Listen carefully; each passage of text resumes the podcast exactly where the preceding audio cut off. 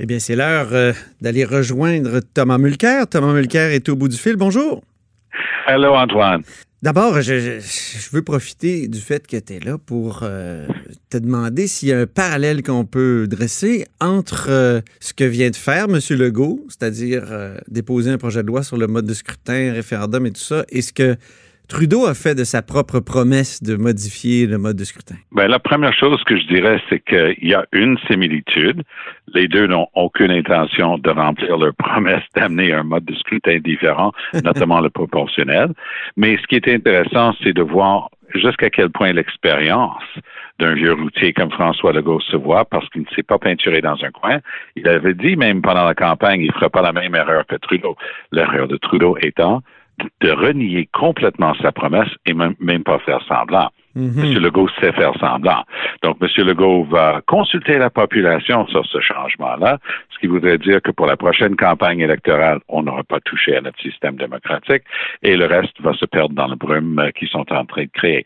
M. Trudeau, de manière célèbre, il avait dit ceci. Il a dit plus de mille fois pendant la dernière campagne, 2015, ce serait notre dernière élection avec ce système injuste euh, qui n'est pas proportionnel et qui sont qu'on appelle uninominal à un tour, c'est-à-dire où une personne même avec 25% peut gagner des sièges et où des gouvernements fortement majoritaires sont formés avec 30 quelques pourcents des votes. Il a dit c'est fini ça. On fait toutes les études, on fait toutes les audiences, on voyage à travers le Canada. Il y a une belle unanimité sur le fait qu'il faut changer le système. M. Trudeau a dit à bien y penser, je ne le changerai pas. Puis il était pour une fois candide. Et on lui a dit mais pourquoi? Vous ne tenez pas votre promesse Et il a dit ceci. On avait juste besoin de changer le système quand c'était Stephen Harper. Maintenant que c'est pourquoi on changerait le système? Ça, c'était du grand Justin Trudeau. Et c'est mot à mot ce qu'il a dit. Hey, dis-moi, Tom, tu vas voter euh, comment en 2002, 2022? En 2022, euh, je, euh, vais regarder. Non, mais vas-tu, non, non, non, sur le référendum, excuse-moi. Je, je, reprends ma question. donc, au référendum, vas-tu enfin voter oui? Sur le référendum, sur la proportionnelle? Oui. Euh, je, pense que s'il y a une offre raisonnable sur la table d'avoir euh, des, classes proportionnelles, ça va amener beaucoup plus de démocratie et je, je vais vraiment, avec grande joie, voter pour ça. Donc, euh, Thomas Mulcair va voter oui, on tue la une. Dis-moi sur un autre sujet, sur le climat, euh, Thomas. Euh, Trudeau, est-ce qu'il a induit la population en erreur en affirmant que le Canada avait atteint 75% des objectifs fixés par les accords de Paris? Oui, je crois que c'est évident que ça induit le public en erreur. Sauf que les gens qui comprennent le dossier des changements climatiques savent que ce n'est pas vrai. Les gens étaient surpris d'apprendre que lorsque M. Trudeau, avec grande pompe à Paris en 2015, j'étais dans la salle à Paris pour ça, il a dit Canada is back. Mais il a juste oublié de mentionner que le Canada est de retour avec le plan de Stephen Harper, les cibles et les échéanciers de Stephen Harper. il est en train de prétendre qu'il a rencontré 75% de l'objectif de Stephen Harper. Et même ça, c'est faux.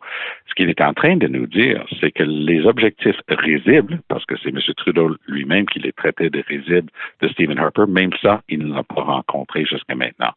Il n'y a jamais eu de plan, et c'est pas mon opinion, ça c'est l'opinion de la commissaire à l'environnement et au développement durable du Canada. Il n'y a jamais eu de plan les permettant de rencontrer ces objectifs-là. Donc vendredi, il va y avoir des dizaines de milliers, voire je suis prêt à deviner plus de 100 000 personnes dans la rue à Montréal pour protester haut et fort contre l'inaction de nos gouvernements, autant fédéral que provincial, en matière de changement climatique. Oui, c'est vraiment la semaine Greta et la semaine donc euh, sur cette question-là du climat. quel défi la notion d'urgence climatique, selon toi, pose à nos partis en campagne? C'est très difficile de, de, jauger, mais je peux vous parler parce que j'enseigne à l'Université de Montréal et hier encore, j'étais avec un grand, grand groupe d'étudiants. Euh, ils sont très, très au courant du dossier de l'environnement en général et extrêmement conscientisés en ce qui concerne les changements climatiques. Ils ne sont pas prêts à se, laisser remplir par des belles promesses en l'air qu'ils ont eues depuis trop longtemps au Canada. Le Canada, rappelons-le, est un des pires acteurs au monde. Dans le G20, on a le pire quantité per capita de gaz à effet de serre. On n'arrête pas de se taper dans le dos comme quoi on fait des merveilles, mais c'est complètement faux. Et le Canada était le premier pays au monde à sortir de l'accord de Kyoto. Alors, on a tout un bilan négatif contre nous, puis on agit mal pour la planète. Puis hier, un autre rapport très inquiétant qui sort des Nations Unies, cette fois-ci sur les océans. Donc, des gens qui sont au courant savent à quel point c'est réel et c'est important. Puis, avoir Greta Thunberg ici, c'est quand même une chance parce que je pense pas que M. Trudeau va oser se pointer, sinon il risque de recevoir une leçon parce qu'elle elle, connaît les chiffres du Canada. Mais elle, va être là avec Valérie Plante qui mérite cette, cette reconnaissance parce qu'elle a vraiment un effort qu'elle est en train de déployer pour réduire le gaz à effet de serre. Là-dessus, Montréal peut vraiment euh, servir de modèle. Euh, on se souvient que Jody Wilson-Raybould, l'ancienne ministre de Justin Trudeau, a dit que ça prendrait un gouvernement minoritaire libéral parce qu'il ne faut pas récompenser ce que Justin Trudeau en lui redonnant la majorité. Est-ce que le bloc euh, actuellement qui est en remontée pourrait faire en sorte que le souhait de Jordan Wilson-Raybould se réalise? Oui, et, je pense qu'il faut reconnaître le fait que Yves-François Blanchette est en train de mener une vraiment bonne campagne solide. Lui-même, il est très solide. Euh, et on, voit euh, que les votes qui ont tendance à, à valser beaucoup au Québec.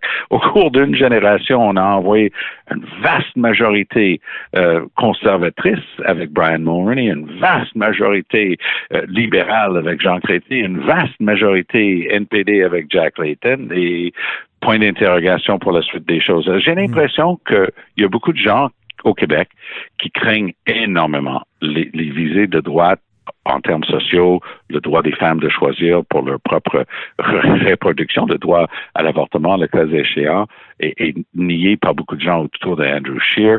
C'est cette question d'être très reculé socialement qui, refroidit beaucoup de Québécois. Euh, le NPD a peine vraiment à, revenir dans ces chiffres antérieurs. Les libéraux, comme vous venez de le dire si bien, les, libéraux, les gens les ont vus aller pendant quatre ans. Ils ont promis réforme électorale, mensonge.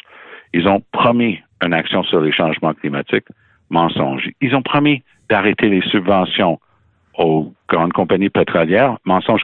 Ils ont même promis de restaurer, de rétablir le service de courrier à domicile, là où M. Harper l'avait fait, autre, mensonge qu'ils n'ont jamais rempli, et ils n'avaient aucune intention de remplir. Donc, les gens sont... Donc, par élimination, on se tourne vers le Bloc au Québec, c'est un peu ce que... Ben, le Bloc et, les, Verts étaient vraiment en train de se positionner bien, mais on n'entend rien du tout d'eux autres, euh, ce qui est dommage, parce qu'il y avait quand même des bonnes idées, mais ils, ne sont pas sur l'échiquier, puis euh, loin, loin, des yeux, loin du cœur. Euh, le Bloc est en train de mener une bonne campagne. Je pense qu'il dans les batailles dans le 4-5-0 et le 8-1-9, où on allait avoir des, bagarres annoncées entre les conservateurs et le Bloc, moi, je pense que c'est en train de pencher en faveur du Bloc québécois en ce moment, qui peut réserver une belle surprise. C'est dans les deux dernières semaines que ça se décide pour vrai, mais j'ai l'impression que ça risque de jouer à la faveur du Bloc beaucoup plus que les gens pensaient, parce que les gens mm-hmm. ne veulent pas que les libéraux aient une majorité. Je l'entends des étudiants tout le temps. Et les gens disent, Scheer, non merci pour tout ce qui est côté social, mais euh, Trudeau, surtout pas une autre majorité. Merci infiniment pour cette conversation, cher Thomas, et au plaisir. À bientôt.